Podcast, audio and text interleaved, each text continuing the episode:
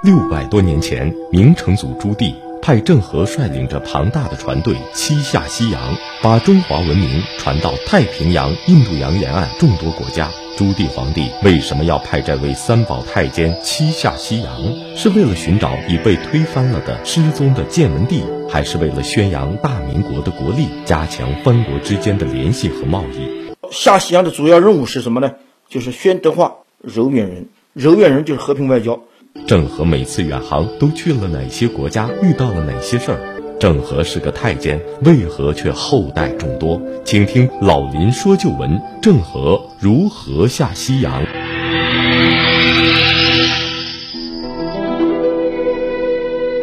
好，听众朋友，广告之后，欢迎您继续收听辽宁都市广播，由林霄带给您的老林说旧闻。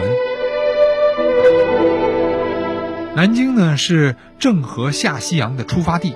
六次下西洋之后呢，郑和又出任南京的守备六年。当时呢，郑和曾呈请将南京的净觉寺为子孙世守之业。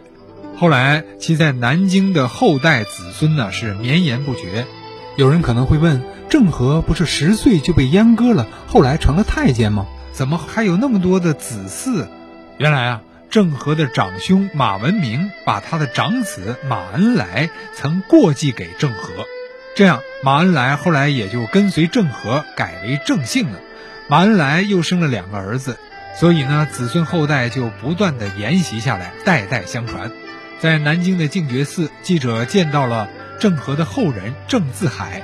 他说：“郑和呢，他还有个哥哥，后来这个他有赐他一个大泽，然后呢，就把他哥哥的小孩过继给他一个，然后就传下来，郑和的一个后代了。”哎，我现在呢是十九代。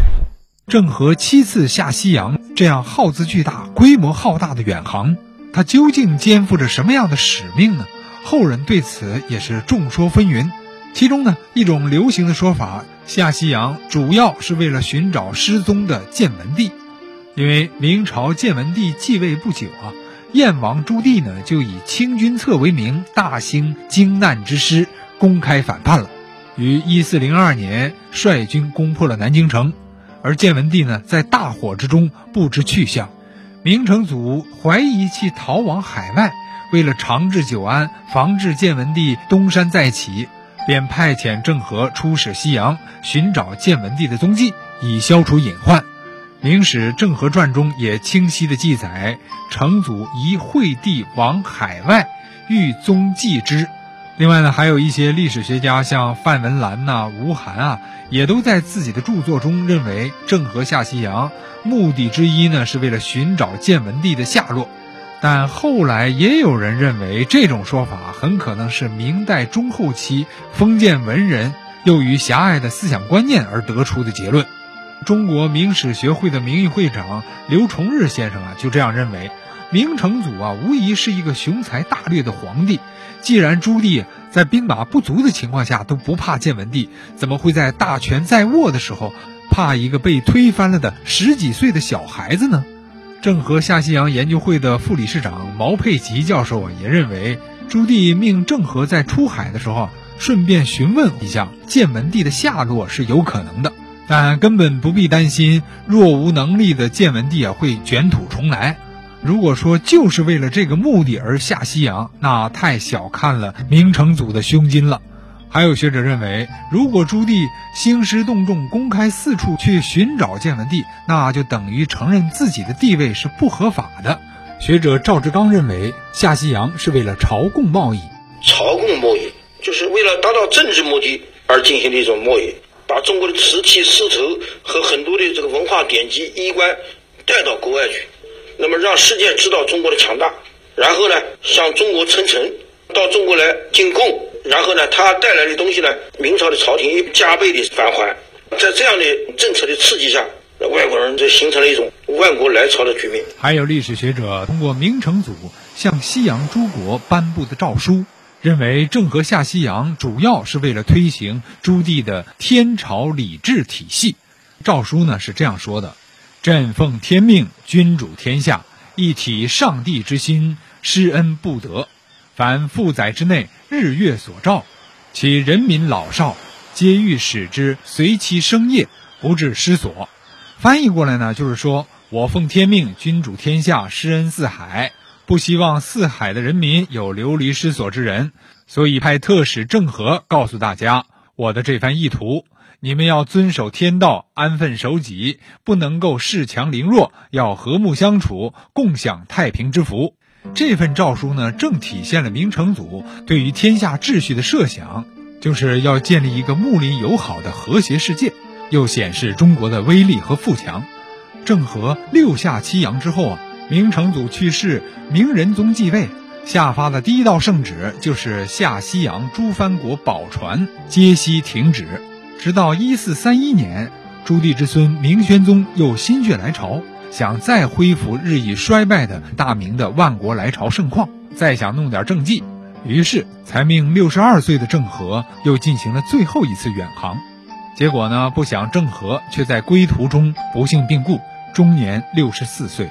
这也宣告了西洋之行的彻底结束。历史记载，支费浩繁，国库空虚，是终止下西洋的直接原因。郑和下西洋及朱棣对西洋外邦朝贡者的大量赏赐，耗损极大。仅白银一项，每年就要花费六百万两，朝廷的支出和所受到的朝贡的回报严重不成比例。另外，由于船队携带巨额的铜钱出国收购，导致铜钱大量外流，造成国内的钱荒，消耗了国库，使国内物价大幅上涨，人民生活陷入困苦。还有一点，就是在出西洋的过程中，有成千甚至上万的官兵葬身大海或异国他乡，数不清的船只在大海上漂流，直到实行海禁多年后，仍有船只陆续返回。所以在明成祖去世前后啊，反对出西洋的声音在朝廷内外是此起彼伏。在这样的情况下，出西洋的行动再也没有进行，中国的封建社会又走向了另一个极端，就是闭关锁国。那么，在六百多年前，两万多人的队伍，两百多艘大船，航行那么远的地方，那船上人员的吃喝拉撒这些后勤补给可怎么办呢？是不也得走到哪儿靠岸之后就吃到哪儿？其实，郑和的船队要宣扬大明朝的文明，不可能到了异国之后啊就去抢当地百姓的食物。当时呢，也都是通过贸易或者是花钱去买的方式来补给食物和淡水。另外呢，在郑和船队每一次出发的时候啊，也会携带和储备大量的食品粮食。曾随郑和远航的龚真在《西洋藩国志》所附的敕书当中，对船队出洋饮食之准备有如下记载：下西洋去的内官合用盐、酱、茶、酒、食、油、烛啊，就是蜡烛等件，照人数依列观之，就是照人数统计来准备。明初的时候，食品加工方法已经能处理保鲜期比较短暂的食物，例如呢，将肉类、水产、蔬菜用盐、酱、醋、酒糟等进行腌制或者晒干，将水果暴晒制成果脯。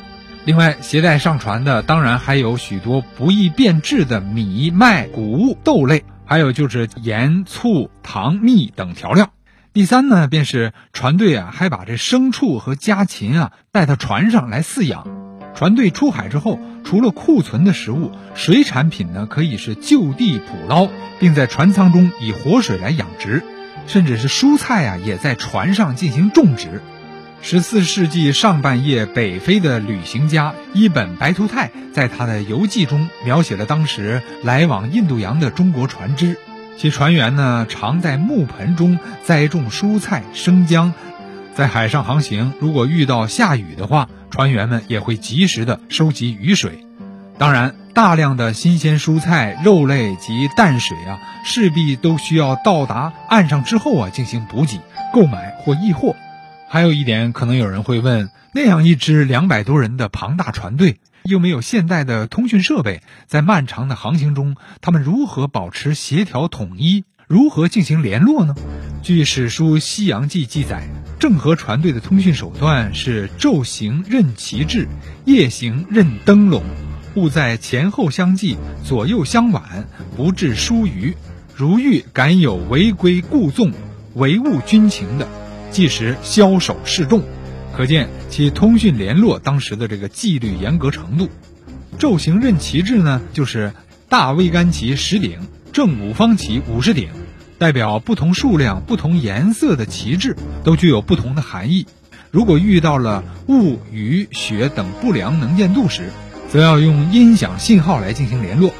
像大铜锣四十面，小锣一百面，大更鼓十面，小鼓四十面，这些锣啊鼓啊，不同的敲击方法、不同的音响，都代表不同的含义。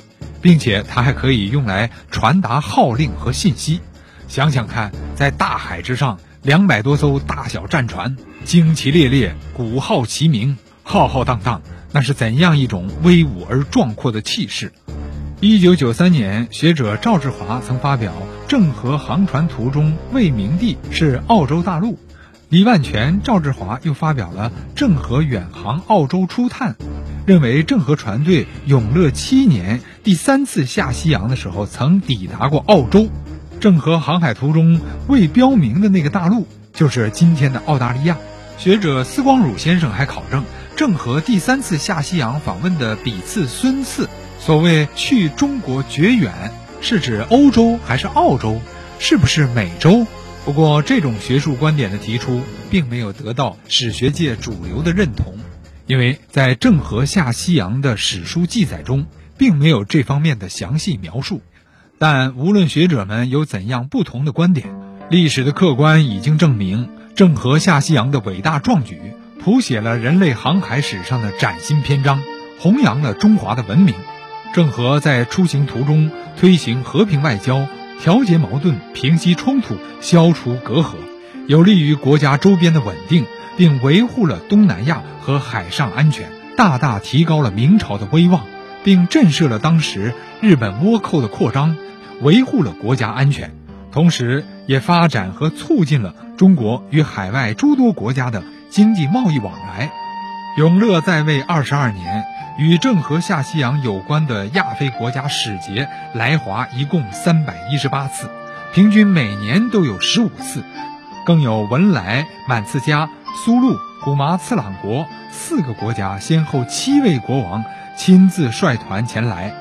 海洋是人类生命的摇篮，占地球表面的百分之七十点八，拥有着丰富的资源。郑和下西洋的壮举也开拓了世界海洋事业，铺平了亚非航路。郑和不愧是人类海洋文明的伟大开拓者。好了，朋友们，今天我们的老林说旧闻到这儿就结束了。在此，林霄代表我们后期制作严斌，感谢您的收听。下周日早七点至八点，我们再见。